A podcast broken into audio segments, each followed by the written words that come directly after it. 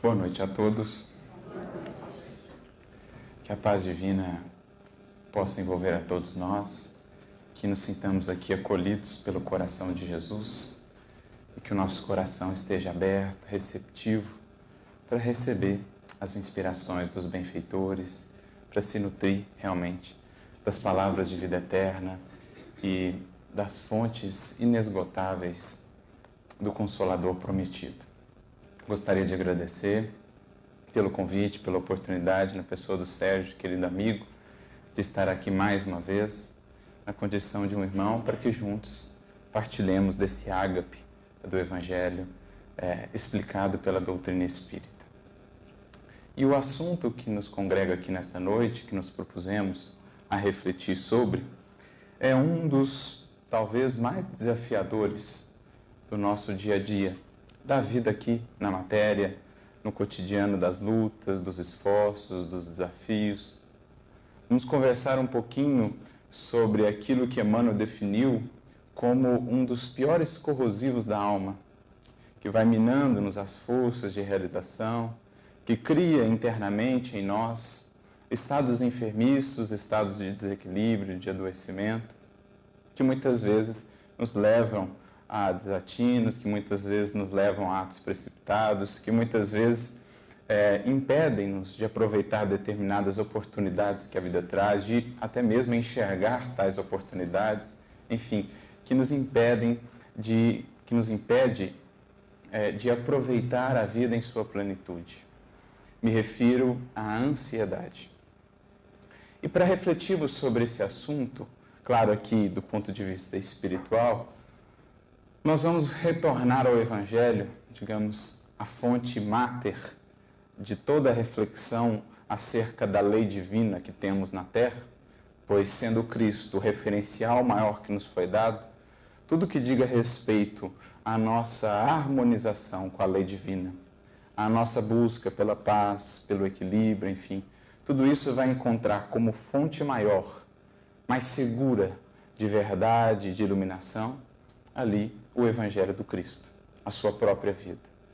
E nesse sentido, recorremos hoje a uma lição de Jesus, uma de suas parábolas, talvez das mais conhecidas, a parábola do semeador, em que Jesus vai falar ou apresentar para a gente de maneira simbólica um pouco da nossa relação com a sua mensagem, ou um pouco da nossa relação com a revelação espiritual superior com os conhecimentos superiores.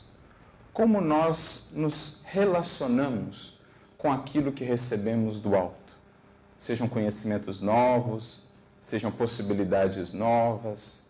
Como é que nós temos acolhido, ou melhor, nos preparado para acolher aquilo que a espiritualidade, que os nossos amigos benfeitores e a vida, de um modo geral, nos trazem?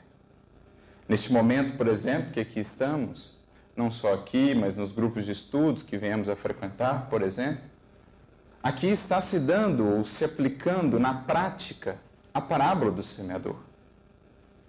Semeadores estão aqui atuando, muito mais do que aquele que vos fala, os espíritos que aqui estão, os benfeitores, que semeiam ideias na mente no coração de cada um que aqui está encarnados e desencarnados. Os semeadores maiores que atuam em nome do grande semeador na terra, que é nosso Senhor Jesus.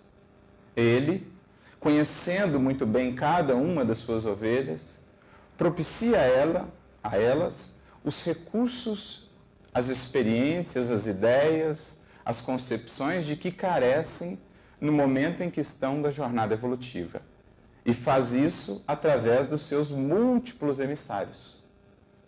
Os benfeitores espirituais desta casa, os benfeitores individuais de cada um, os colaboradores que aqui estão, estão agora semeando. Mas a grande reflexão da parábola do semeador, que nos atinge ou nos alcança de maneira mais direta, é pensarmos naqueles tipos de solo que lá são apresentados porque nada mais são do que uma representação de nós mesmos. Em quatro possíveis condições. desde aquela condição mais refratária, que é o primeiro tipo de solo, o solo impermeável, a semente chega àquele solo à margem do caminho e não encontra sequer um espaço para adentrar aquele solo e logo é levada por aqueles que ainda não desejam que progridamos, sejam eles espíritos que têm ainda dificuldades conosco, sejam também os pensamentos, as emoções infelizes ou em desarmonia com a lei divina que ainda nutrimos, logo eles afastam, retiram aquela semente e então não se produz. Não se tem frutificação. É o, é o primeiro tipo de solo, num extremo, o mais impermeável. E assim nós vamos encaminhando-nos para os outros tipos de solo. O segundo tipo de solo, aquele solo com pedregulhos, que acolhe a semente no primeiro momento de maneira assim aparentemente muito promissora, mas que por não criar ou deixar que a semente crie raízes, pela ausência de profundidade, pela ausência do trabalho nesse solo que remova as pedras e permita a semente realmente espalhar raízes, diante dos momentos difíceis, aquela aparentemente promissora frutificação ou germinação fenece. Vamos analisando e pensando em cada um desse tipo de solos, como a nossa postura mental quando aqui comparecemos, por exemplo, numa busca espiritual, numa casa religiosa, quando lemos um livro, enfim. Podemos estar recebendo aquela mensagem, aquele conhecimento naquela primeira posição. Aqui estamos muitas vezes de corpo presente, mas sem uma mínima disposição de renovação. Estamos na condição do primeiro solo. Às vezes já percebemos alguma coisa, o nosso coração já se sente tocado pela mensagem, mas depois não zelamos por ela, não cultivamos-as para além daqui para além desse momento. Aqui nos emocionamos, ou seja, parece que será algo promissor, parece que uma mudança haverá de ocorrer. Mas vem surgindo as dificuldades pela ausência do cultivo da semente, que aqui foi recebida, pela ausência de profundidade no autoconhecimento e no zelo a partir desses recursos que foram recebidos, no momento da dificuldade, aquilo é abafado. Então a gente vem, levantamos aqui em termos de inspiração, de vontade, de anseio, mas não conseguimos tornar esse levantar o caminhar também. Por isso Jesus dizia: levanta e anda. Muitas vezes aqui levantamos, mas em saindo daqui logo descemos novamente nos propósitos de melhoria. É preciso levantar e caminhar como tal, a partir desses novos conhecimentos recebidos. Esse é o segundo tipo de solo promissor no início, mas não tanto na continuidade. O terceiro tipo de solo, que é o que hoje mais nos interessa, que é aquele último antes do tipo ideal, que é lá o quarto, no outro extremo, solo fértil, o que recebe e produz. Produz de acordo com as suas possibilidades, uns 30, uns 60, outros 100, segundo a definição do mestre. Mas está produzindo, está recebendo está convertendo aquilo em fruto, porque é o ciclo. A semente passou pelo solo da nossa alma e retorna à vida na forma de frutos com novas sementes. Fechou-se um ciclo. O que era semente virou fruto, virou vivência. Mas antes desse último, que é o ideal e que está no extremo oposto do solo impermeável, nós temos o terceiro. Jesus dirá que é um solo com espinheiros. O que já nos traz aí uma, uma reflexão interessante, porque é preciso lembrar, o espinheiro é uma planta. Então algo já cresce ali. O solo já é permeável a alguma coisa. Ele já tem fertilidade e a questão é que tipo de planta se está cultivando. Mas enfim, Jesus diz que a semente em caindo nesse solo, ela germina. Ela é acolhida. Então já é aquele solo que está minimamente consciente, ou seja, já é o indivíduo que está minimamente numa busca efetiva por melhoria, que já reconhece a necessidade de mudança, é aquele que, como nós muitas vezes, já estamos buscando aprender para viver com Jesus. Mas o mestre acrescenta, quando explica essa parábola, isso está no capítulo 13 de Mateus, aqui aqui recorremos, lá no versículo 22, ele traz a explicação propriamente dessa desse solo, o que acontece com a semente nesse solo. A semente cresce, germina, mas então ela é abafada pelos espinheiros. Abafada pelos espinheiros. Ao explicar o porquê disso, ou o que, que representavam aqueles espinheiros, Jesus então traz-nos, na sua explicação, a palavrinha que nos interessa mais propriamente diante do tema de hoje. Ele diz: que a plantinha nascente do Evangelho, que representa para nós a paz, o equilíbrio, a estabilidade, a segurança, a fé que já estejamos edificando, isso é o desenvolvimento da planta do Evangelho em nosso coração.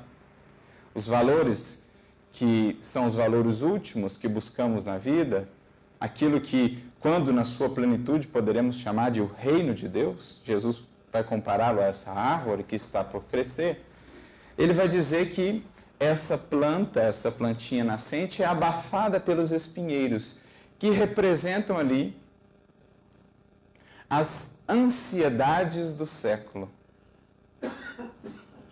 e as seduções da matéria ou da vida material.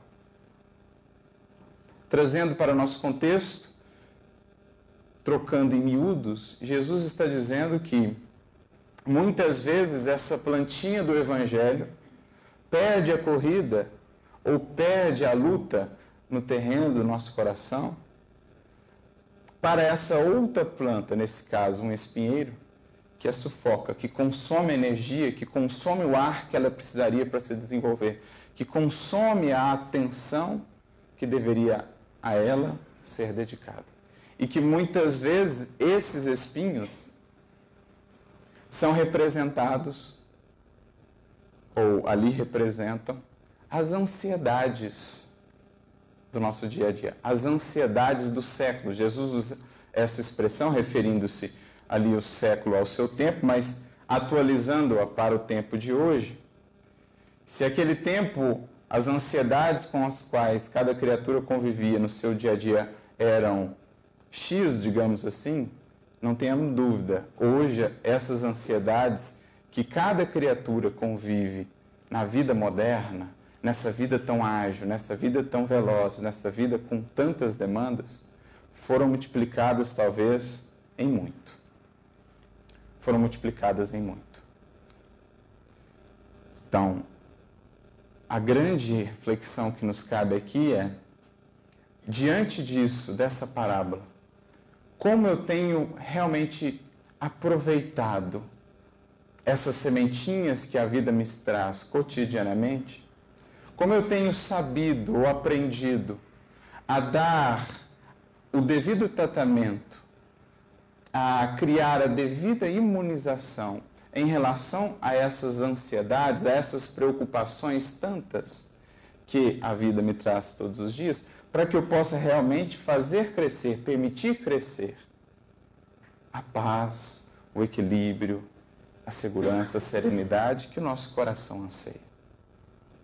Em outras palavras, o que eu tenho escolhido cultivar no solo do meu coração? O que eu tenho escolhido dar mais atenção no meu dia a dia? No que eu tenho me focado, no que eu tenho investido a minha energia. Será que tenho aprendido a fazer a devida separação do que devo fazer em cada tempo, em cada momento? De qual é a demanda que a vida espera de mim em determinado momento ou circunstância? Porque só assim a gente vai aprendendo a extrair de cada semente que a vida nos traz e investir em cada semente que a vida nos traz a energia que ela precisa para crescer e extrair o que ela pode me dar, o que as circunstâncias podem me dar.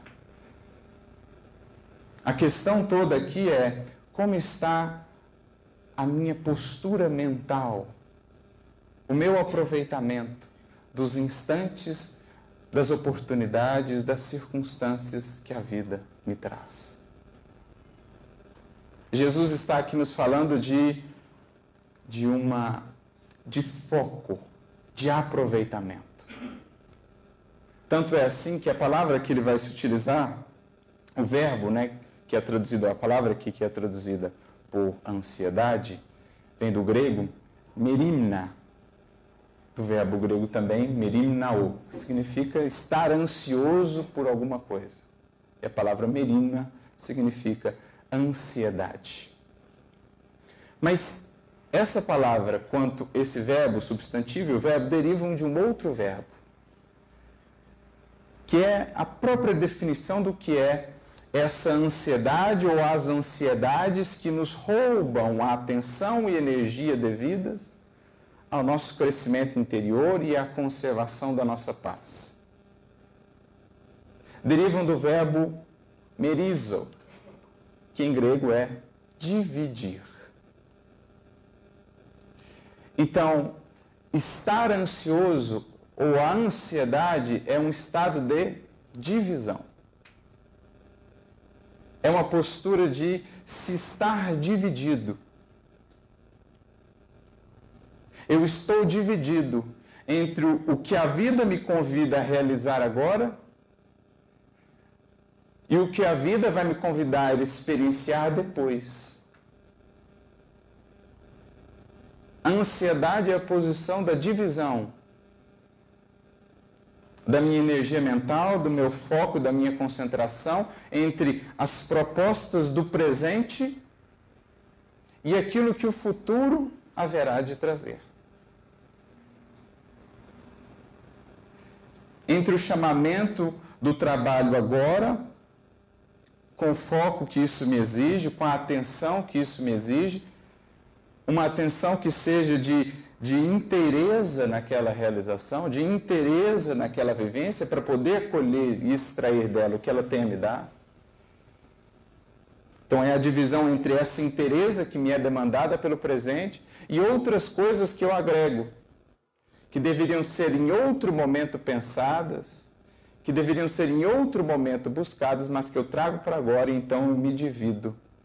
E nessa divisão não consigo fazer nada bem. Nem a demanda do presente, ainda sofro pelas possíveis demandas do futuro e assim fico dividido, assim fico inquieto. E assim não consigo extrair o que o momento, aquela semente aquela oportunidade, aquela vivência, aquela circunstância me convida a dar. Porque assim atua nossa mente. No âmbito de edificações, de crescimento, é preciso que estejamos realmente conectados com uma experiência, com uma circunstância, com o agora, para poder enxergar todas as faces de aprendizado e de crescimento que aquele momento, que aquele agora me proporciona. Se eu tiro, divido a minha energia com o que sou chamado a fazer agora para outras coisas, outras preocupações, outras expectativas, isso é ansiedade, por isso ela deriva do verbo dividir, a minha mente não estará nem lá, nem aqui. Estará no meio, não colhendo nem a experiência que agora me é proporcionada, nem colhendo o que o amanhã me trará. A fim de que eu possa realmente me conectar com cada sementinha que a vida me traz, e isso é a parábola do semeador, eu preciso estar direcionando a minha energia àquilo, porque já dizia e definia Emmanuel no livro Pensamento e Vida, a mente é o espelho da vida em toda parte. Pensemos no espelho. Para aquilo que eu volto, o foco do espelho é aquilo que o espelho refletirá. A minha mente reflete aquilo na qual fixo a minha atenção. Eu vou incorporando no meu ser e na minha mente aquilo que me toma a atenção. Sobretudo, portanto, no âmbito do bem e da aquisição de luz, é preciso que o foco do nosso espelho, da nossa mente, dedique tempo, dedique paciência, dedique foco e constância para ir aos poucos incorporando a luz para o qual está voltada a nossa mente. Não se constroem edificações duradouras, perenes, sem o auxílio do tempo, que dirá as edificações da alma. Qualquer lavrador ou jardineiro saberá do tempo que lhe, demandará aquela realização. Mas quando então dividimos o foco da nossa mente com outras coisas e não voltamos efetivamente para o momento, para o que aquela semente, que é ali uma circunstância, um diálogo, uma leitura, uma ação, uma realização me demanda, perco a oportunidade que ela poderia me trazer de edificação e a sufoco. E a sufoco com essas ansiedades, com essas outras preocupações. Por isso, Emmanuel dirá que a ansiedade jamais edificou algo de útil, porque ela nos rouba a oportunidade de realmente extrair das circunstâncias o que elas têm a nos dar, de realmente cultivá-las e incorporá-las ao nosso ser. Então é interessante pensarmos nesse verbo dividir e pensarmos a ansiedade nesses termos, porque há ali uma divisão. Ou eu escolho cultivar o que a semente me traz e faço-a frutificar, ou eu escolho cultivar espinhos. Por isso que a ansiedade gera sempre aflição. Em não aproveitando o momento, fico aflito. Sufoco a oportunidade da circunstância e cultivo espinheiros dentro de mim mesmo. Daí a definição de Emmanuel da ansiedade como esse corrosivo da alma, que nos mina por dentro. Daí a definição também da ansiedade como esse desequilíbrio que muitas vezes vai nos conduzindo à enfermidade, até mesmo com sintomas físicos que vai nos roubando e nos minando a paz. Quando deixamos a nossa atenção, o nosso foco, a nossa mente, se perder em outros lugares, em outros momentos que não aquilo que a vida nos demanda agora. É, portanto, uma reflexão sobre foco. Por isso, Emmanuel, numa mensagem que está no livro Palavras de Vida Eterna, em que ele comenta um versículo do apóstolo Paulo na sua carta aos Filipenses, capítulo 4, versículo 6, em que Paulo fala sobre a ansiedade ou a inquietude, a tradução pouco importa, a ideia é a mesma. Na carta aos Filipenses, versículo, é, capítulo 4, versículo 6, Paulo diz: Não estejais inquietos por coisa alguma. Pegando esse versículo, Emmanuel vai comentar e vai dizer o seguinte: urge não dar aos acontecimentos contrários à harmonia da vida qualquer atenção além da necessária. Isso está no capítulo 146 do livro Palavras de Vida Eterna. Quando eu dou a algum acontecimento contrário à harmonia daquilo que estou fazendo, daquilo que estou realizando, contrário ao foco e à atenção, que a vida me demanda naquele momento, logo aquilo vai me tirando a capacidade de realização ali, a capacidade de aproveitamento ali. Basta empregar exageradamente energia mental num escândalo ou num crime para entrar em relação com os agentes destrutivos que o provocaram. Aqui ele cita escândalo ou crime, mas poderíamos estender isso para todas as notícias, informações que não são pertinentes àquilo que estamos fazendo no momento. Bastou dar um pouquinho mais de atenção àquilo, eu divido a minha atenção e daí nasce a ansiedade, que é o espinheiro na alma sufocando a plantinha que está nascendo daquela semente, daquele momento que eu estou vivendo. Ofereçamos, por exemplo, ao repouso restaurativo ou a resistência ao mal mais tempo que o indispensável, e cairemos na preguiça ou na cólera que nos desgastam as forças. Então, se eu estou atuando, se eu estou trabalhando e dou ao anseio de descanso, ao anseio de repouso, mais atenção, mais energia do que a mínima necessária naquele momento, naquela circunstância, logo aquilo passa a dominar a minha mente, dividir a atenção, a ansiedade e aflição. Se eu dou aquilo que acredito que vai acontecer amanhã mais atenção na minha mente do que aquilo que minha mente está concentrada agora, realizando agora, aquilo então divide minha mente, daí nasce a ansiedade, por conseguinte, a aflição. Se eu dou a um projeto que amanhã serei convidado a realizá-lo, uma ação que amanhã serei convidado a realizar, mais atenção no dia de hoje do que ela demanda, não farei bem o que o dia de hoje me demanda fazer e chegarei muitas vezes no dia da manhã para realizar aquilo que terei de fazer também não tão bem preparado, não tão equilibrado para fazê-lo. Por isso Jesus dizia também no Sermão do Monte, em Mateus capítulo 6, não vos inquieteis, e a tradução poderia ser, porque é a mesma palavra, não estejais ansiosos pelo dia de amanhã. Isso não representa é, dizer, ou não significa dizer que não devamos planejar, que não devamos é, almejar, sonhar, projetar.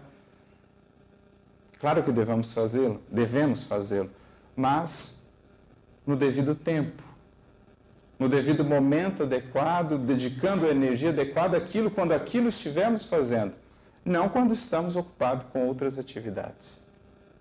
Se consumimos alimento deteriorado, rumamos para a doença. Se repletamos o cérebro de preocupações descontroladas, inclinamos-nos de imediato ao desequilíbrio. É aquilo com o que tenho nutrido a minha mente. Assim como uma nutrição desequilibrada, em desalinho, em excesso, leva-me ao desequilíbrio do corpo, ao desequilíbrio fisiológico, assim também será com a mente. Porque a mente também se nutre a todo momento de emoções, de pensamentos. Cabe-nos refletir quanto à nutrição que temos tido, quanto à aplicação que temos dado à nossa energia e ao nosso foco mental. Então veja que interessante, a partir dessa parábola, Jesus nos convidando a refletir sobre a ansiedade, dizendo-nos que muito daquilo que nos rouba a paz, que nos rouba as possibilidades de crescimento e edificação, especialmente no nosso século, século de ansiedade, século de tantas demandas, de tantas ocupações, de tantos chamamentos a todo instante, muito do que nos rouba a possibilidade de crescimento e edificação com o Evangelho é justamente a ansiedade, essa inabilidade nossa de, ao fazermos alguma coisa, a ela nos integrarmos ou entregarmos por inteiro, a ela nos dedicarmos por completo porque só assim nos conectamos à experiência, nutrimos a semente daquela experiência e dela tiramos flores e frutos. Seja ela um trabalho, seja ela um revés, seja ela um momento de alegria, seja ela o convite ou a convivência com um amigo, seja ela a leitura de um livro. Nesse nosso ímpeto, anseio de fazer tantas coisas ao mesmo tempo, acabamos não fazendo nada. Nesse excesso de vidas muito ocupadas, acabamos nos encontrando ainda muito vazios. Fala-se tanto hoje em mindfulness ou atenção plena. O conceito aqui já está. É preciso, imprescindível, compreender que Todos os dias, cada um de nós recebe as sementes. Aqui, convidado a cultivar, retirará dali os frutos de que precisa para aquele dia, com atenção, com foco. Mas como dividimos essa atenção, colhemos muito pouco ou quase nada. E aí passamos a cultivar espinheiros portas adentro do coração e da alma. Essa é a definição de ansiedade para Jesus na parábola e que também Emmanuel vai resgatar No livro Encontro Marcado, capítulo 42, ele tem uma mensagem intitulada Aflição Vazia. Porque a ansiedade, vamos percebendo, nada mais é do que essa imensa quantidade, esse imenso volume, muitas vezes, de aflição vazia que criamos para nós, sofrendo pela expectativa que muitas vezes não haverá de se concretizar, sofrendo por antecipação, sem ao menos saber se aquilo um dia se efetivará, deixando de viver e aproveitar e saborear cada momento na mais legítima definição, talvez, do carpe diem, do colher o dia ou do colher o minuto, o momento, a experiência. Ampliamos em muito as nossas aflições, as nossas angústias, pela inabilidade de aprender a dar às coisas o seu devido tempo, dar ou atender os chamados da vida a atenção que eles merecem. Por isso, nesse capítulo, Aflição Vazia, do livro Encontro Marcado, Emmanuel vai dizer assim: se o nosso caminho tem as marcas do dever cumprido, a inquietação nos visita a casa íntima, na condição do malfeitor decidido, decidido a subvertê-la ou dilapidá-la. E assim como é forçoso defender a atmosfera do lar contra a invasão de agentes destrutivos, é indispensável policiar o âmbito de nossos pensamentos, assegurando-lhes a serenidade necessária. Então, a paz, o equilíbrio, a harmonia é um patrimônio que nos é dado proteger, ao qual precisaremos é, cultivar, precisaremos zelar por ele, para bem realizar as tarefas que temos de realizar aqui na vida como fonte de crescimento. Jesus já dizia no livro Boa Nova que a paz é um patrimônio que cada um tem a responsabilidade de defender a sua paz. Porque somente nesse clima de paz, de harmonia, poderá ele realmente bem sintonizar-se com o alto para agir, para crescer, para avançar.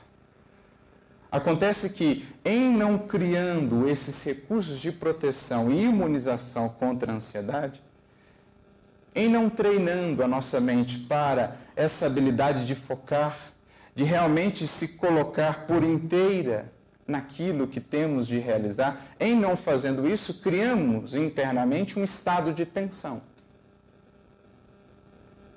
Um estado de tensão, é essa definição que Emmanuel vai trazer aqui também nesse capítulo, acerca da ansiedade. Estado de tensão este que é muitas vezes o causador de muitos dos nossos desatinos, de muitos dos nossos desequilíbrios. É ele que está muitas vezes no nascedouro de grandes calamidades.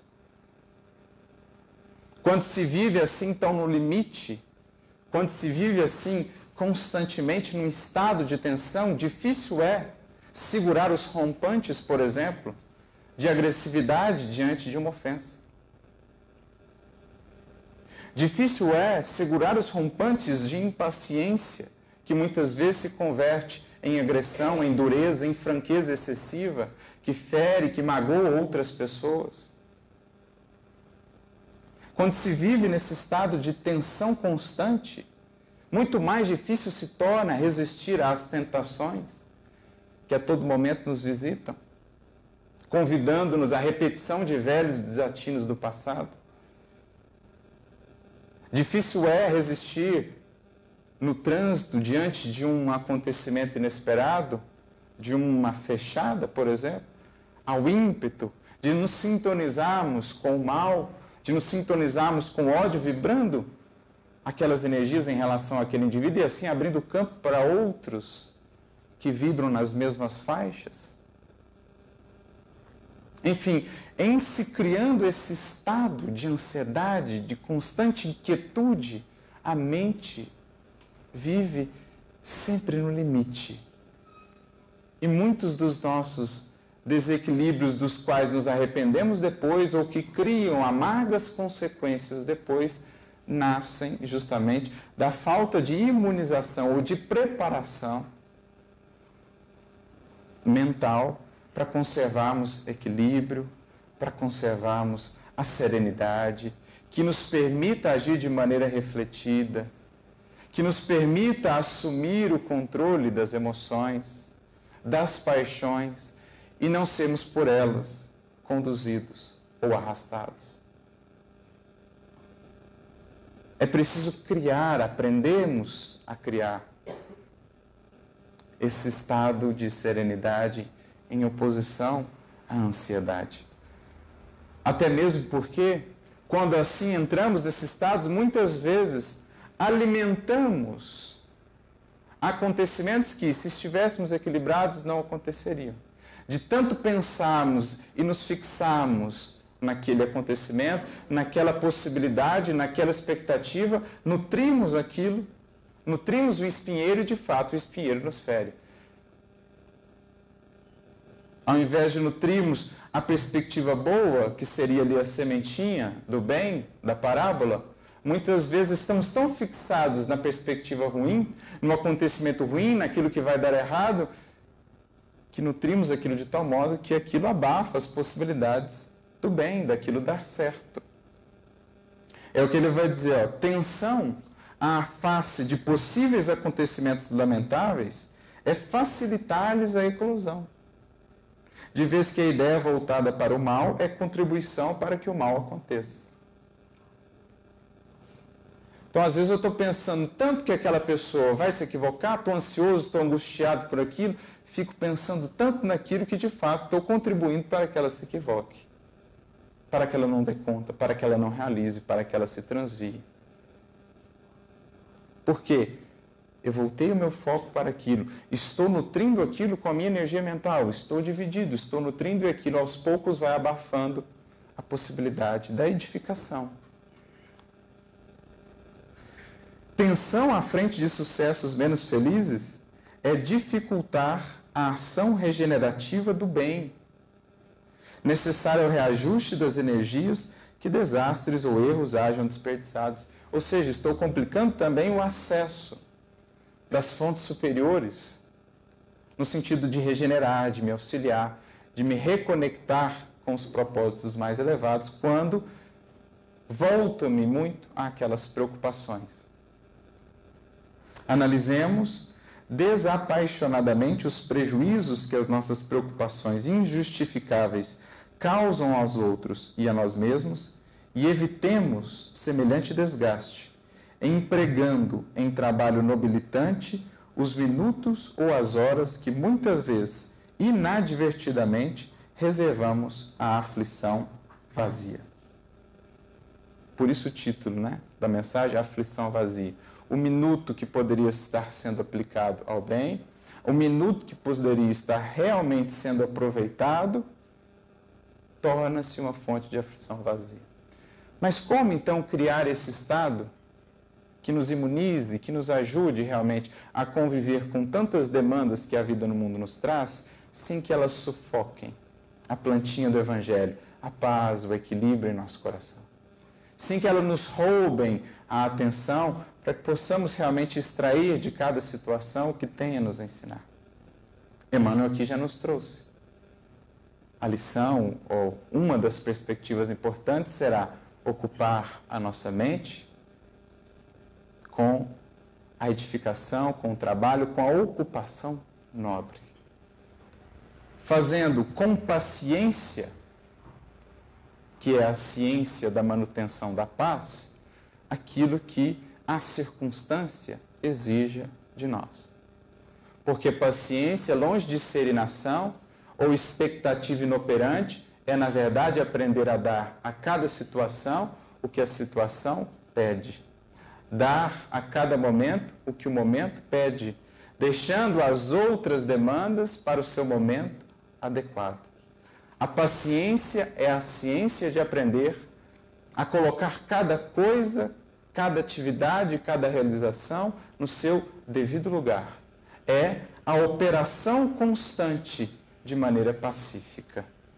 Por isso, Emmanuel vai dizer, ou definir paciência como obstinação pacífica, ou esperança operosa. É a mente que opera esperando, que está fazendo aquilo e a aquilo se dedica naquele momento, esperando o momento devido para fazer e pensar naquele outra, naquela outra coisa. Agora estou lendo? Estou lendo.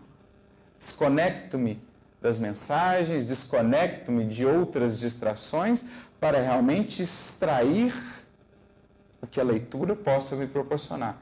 Estou estudando? Estou estudando. Estou conversando com outro alguém? Estou conversando com esse alguém. Nem mesmo estou pensando já em respondê-lo. Estou ouvindo-o, primeiramente, para extrair tudo o que a sua fala tem a me ensinar. Porque de tal modo se reduziu o nosso limiar de paciência que nem mesmo sabemos mais escutar. Estamos tão agitados e atribulados, dada a dinâmica dessa nossa vida de hoje, que escutar um outro alguém se tornou difícil. Logo queremos falar, cortamos a pessoa, nos sobrepomos, ou ouvimos, mas não ouvindo, porque já estamos pensando no que falar. Queremos fazer um monte de coisas ao mesmo tempo, sem conseguir realmente realizar. Queremos fazer o muito sem aprender a fazer o pouco. Queremos ser fiéis nas grandes tarefas sem antes aprendermos a sermos pacientes, humildes e completos nas mais singelas. Queremos as grandes disciplinas da emoção e do sentimento sem buscarmos com paciência as pequenas disciplinas do horário, do estudo, da rotina, do sono, enfim, seja do que for, da alimentação. O nosso limiar de paciência reduziu-se, e daí a dificuldade, e daí também o tamanho da ansiedade, porque em faltando a paciência, que é o que o Emmanuel diz ser o antídoto principal contra a ansiedade nessa mensagem, difícil é dar às coisas o seu devido lugar, o seu devido tempo e a sua devida atenção. Paciência, no entanto, que somente nasce da boa execução de cada coisa. Emmanuel vai dizer assim que nas bases da consciência tranquila, onde jaz ali oculta a fonte da paz, dali nasce a paciência legítima. Então é mais ou menos um processo de retroalimentação a boa execução das coisas, desde as mais pequeninas, gera em mim, no meu coração, mais paciência, mais habilidade de saber esperar. Por quê? Mais sereno, mais tranquilo, mente mais inteira, mais integrada à realização. Mas, ao mesmo tempo, essa paciência ajuda-me a cada vez melhor realizar as pequenas coisas de cada dia. O bom trabalho gera a nobre paciência, a nobre paciência sustenta o bom trabalho, a boa realização. E disso nasce a paz, a serenidade, o equilíbrio, um estado mental suave, harmonizado, que não viva, como no caso da ansiedade, em constante tensão, sempre no limite, muitas vezes, da precipitação e do desequilíbrio. a paciência como a ciência da paz. A paciência como essa ciência que nos permita a saborear a vida, saborear o tempo, saborear a oportunidade, saborear as convivências, saborear a amizade a paciência que nos permita conhecer a nós mesmos e desenvolver profundidade no que pensamos, no que sentimos, no que fazemos, no que somos. A fim de que a árvore possa se erguer para o alto de maneira sólida, bem sustentada, há antes todo um trabalho paciente de enraizamento. Trabalho oculto que o mundo não vê mas é esse trabalho que sustenta a árvore. Assim também cada um de nós. Para que lá fora, na vida e nos desafios, nas demandas que a vida nos traz, as questões profissionais, as questões de convivência, de relação, enfim, tudo mais, para que para lá possamos ir bem estabilizados e seguros, há antes um trabalho paciente de enraizamento, de nutrição em nossa mente, em nosso coração, do que temos aprendido com Cristo. Permitindo que aquelas lições que nos chegam na forma de sementes possam de fato tomar conta do nosso ser, ser incorporadas à nossa vida. Isso é a paciência. É dar a devida atenção ao dever, ao momento. E assim estabelecer a serenidade. Eu me recordo da fala de um espírito amigo que está no Evangelho segundo o Espiritismo. Esse espírito sabemos ser, Joana de Ângeles, que assina no Evangelho segundo o Espiritismo como um espírito amigo. Uma mensagem que está no capítulo 9, item 7, intitulada justamente A Paciência. Em determinado momento da mensagem, ela dirá: Viver é bem difícil, eu sei. Compõe-se a vida de um mil nadas, que são como que pequenas agulhadas que chegam, que acabam por ferir, pequenas alfinetadas. Se pararmos para olhar um dia, todos nós lidaremos com esse mil nadas aí, com essas alfinetadas. É uma preocupação ali, uma preocupação acolá, é outra ali, uma demanda ali, é aquela família, é aquele indivíduo, é aquele parente, é o trabalho, é o chefe, é o estudo, etc. São várias alfinetadas. Mas ela diz: se atentarmos para os deveres que nos cabem, Veja o verbo atentarmos, ou seja, focar a atenção, ocupar a mente na realização inteira, atenção plena, foco. Vamos aos poucos percebendo as compensações, as consolações e, diz ela, percebendo que as bênçãos são muito mais numerosas que, a, que as dores. Porque para tirar fruto da vida e das experiências, é preciso atenção e paciência. Eu só consigo converter um relacionamento numa árvore abundante, florescente, frutuosa, quando dou aquilo atenção, cuidado e carinho e tempo, na forma da paciência. É isso que a parábola do semeador nos diz. Ansioso, no entanto, por isso, por isso, por aquele outro, não dou a devida atenção àquele coração que comigo convive e perco a oportunidade de tirar daquela semente os frutos. No caso de um trabalho na seara espírita, ou numa seara qualquer, no bem, só consigo extrair daquela semente, que é a oportunidade que me foi dada, frutos e flores, se der a ela atenção e paciência. Constância no estudo, na prática, na vivência, na disciplina. Só consigo extrair de um livro, que é a semente que me chega, os frutos que pode me dar, se der a ele atenção e paciência. É por isso que um espírito amigo, Joana de Anjos, está aqui nos dizendo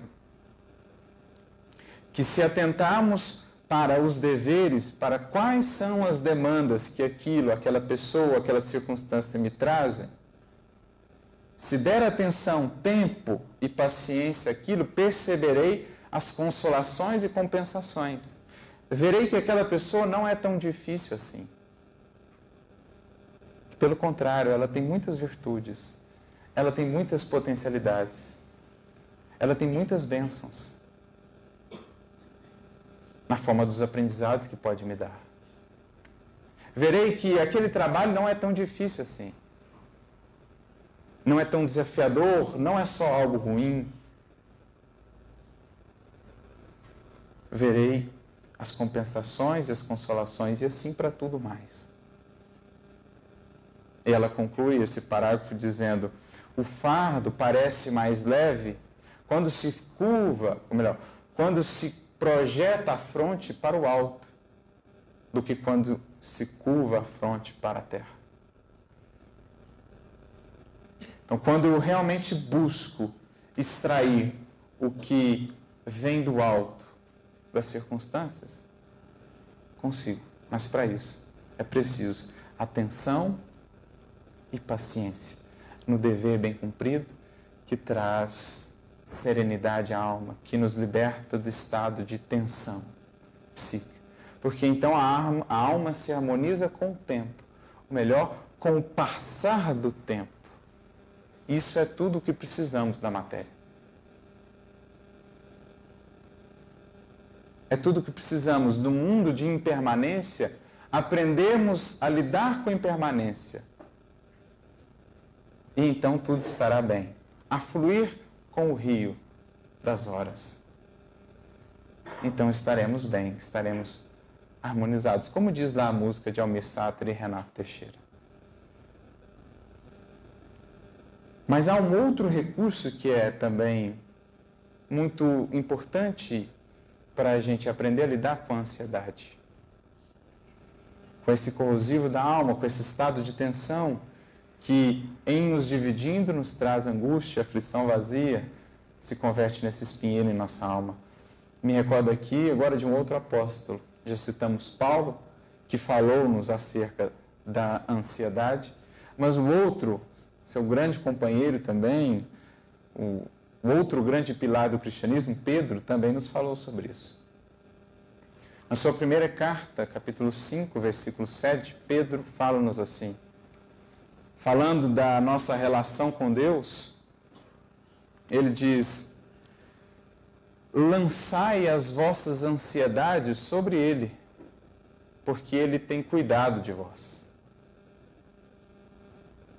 Trazendo para a nossa linguagem hoje o que Pedro está dizendo, que um dos principais recursos para mantermos a serenidade da nossa alma e não nos deixarmos tomar pela ansiedade, pela preocupação que nos consome tempo, energia e oportunidades,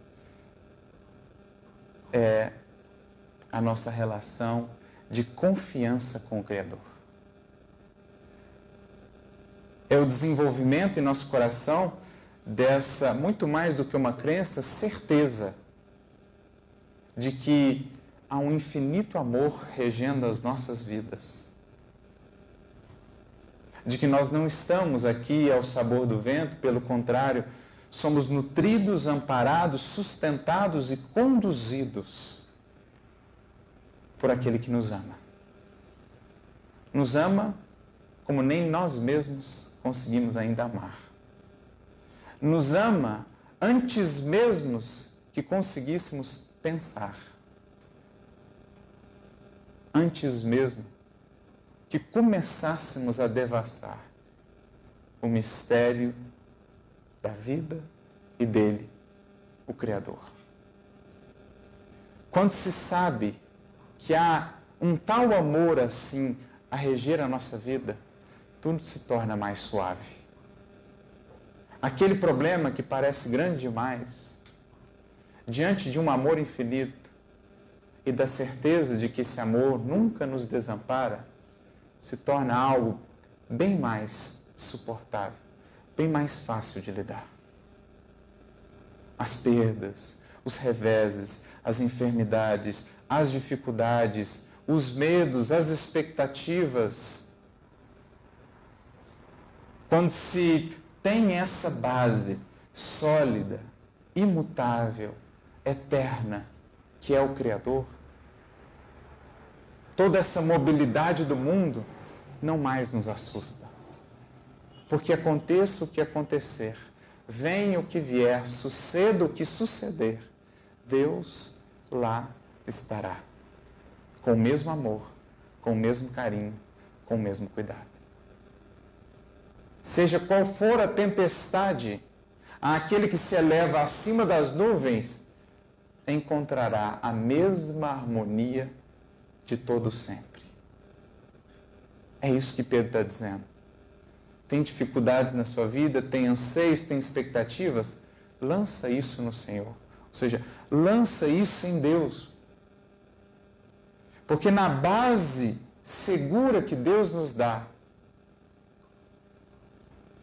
a fragilidade que parecemos ter não é mais tão frágil assim. Porque há no que se apoiar, sempre há no que se apoiar. Sempre há a quem recorrer. Por isso, Paulo chegou a dizer: se Deus é por nós, quem será contra nós? O que há a temer? Há aquele que busca, há aquele que edifica o seu coração, a sua mente, nas bases desse amor. O que é a temer senão a nós mesmos? Ainda a criar as aflições vazias. Lancemos, pois, as aflições ao Criador é o medo da enfermidade de um outro alguém, de uma pessoa querida? Confiemos nesse amor. Porque em tendo a certeza nesse amor, aconteça o que acontecer, sabemos, é a vontade do Criador o melhor para ele e para mim. Medo, expectativa quanto ao futuro no âmbito financeiro? Projetemos essa ansiedade no Criador. Porque aquele que busca, dizia-nos o Mestre, não lhe faltam os recursos de que precisa para realizar o que veio realizar nessa experiência no mundo. A proposta, portanto, de lançar essas ansiedades no Criador que Pedro nos traz é a de estabelecer o nosso sentimento, a nossa segurança e a nossa paz sobre essas bases sólidas, sobre a base mais sólida que representa em nossas vidas a certeza desse amor a certeza do amparo do Criador constante em nossas vidas. Esses são os dois pilares de uma vida tão feliz, tão harmoniosa e pacificada quanto nos seja possível no estado em que estamos. Nos recordando lá da questão 922 do Livro dos Espíritos, os dois pilares para a felicidade, a estabilidade da vida moral, da vida espiritual que os Espíritos nos dizem, a consciência tranquila e a fé no futuro. O que aqui Emmanuel nos trouxe. A paciência que brota da consciência tranquila pelo dever bem cumprido, a ciência da paz, e, por outro lado, a fé, que se estabelece ou se edifica nessa relação de confiança e de certeza no Criador e no seu amor. Sobre essas duas bases, a alma estará tranquila estará serena, cada vez mais fortalecida para lidar com quaisquer dificuldades que a vida lhe traga, com quaisquer desafios, aprendendo a dar à semente de cada momento a devida atenção, a devida energia para tirar os frutos que a vida nos proporciona a cada dia e a cada momento. Sem ansiedade, sem excessiva preocupação. Planejamento, sim, mas com o dom da paciência operosa, da esperança que age com a certeza no futuro, no Criador. Com a certeza de que tudo passa, exceto esse imenso, esse infinito amor. A alma que assim viver estará bem, tranquila, serena, para seguir adiante, quaisquer que sejam os desafios. Muita luz e muita paz a todos. Fiquem com Deus.